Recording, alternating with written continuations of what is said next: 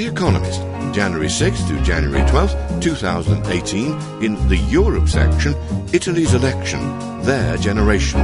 Russia, cardboard Kremlin, Turkey's economy, firing on all cylinders, and more.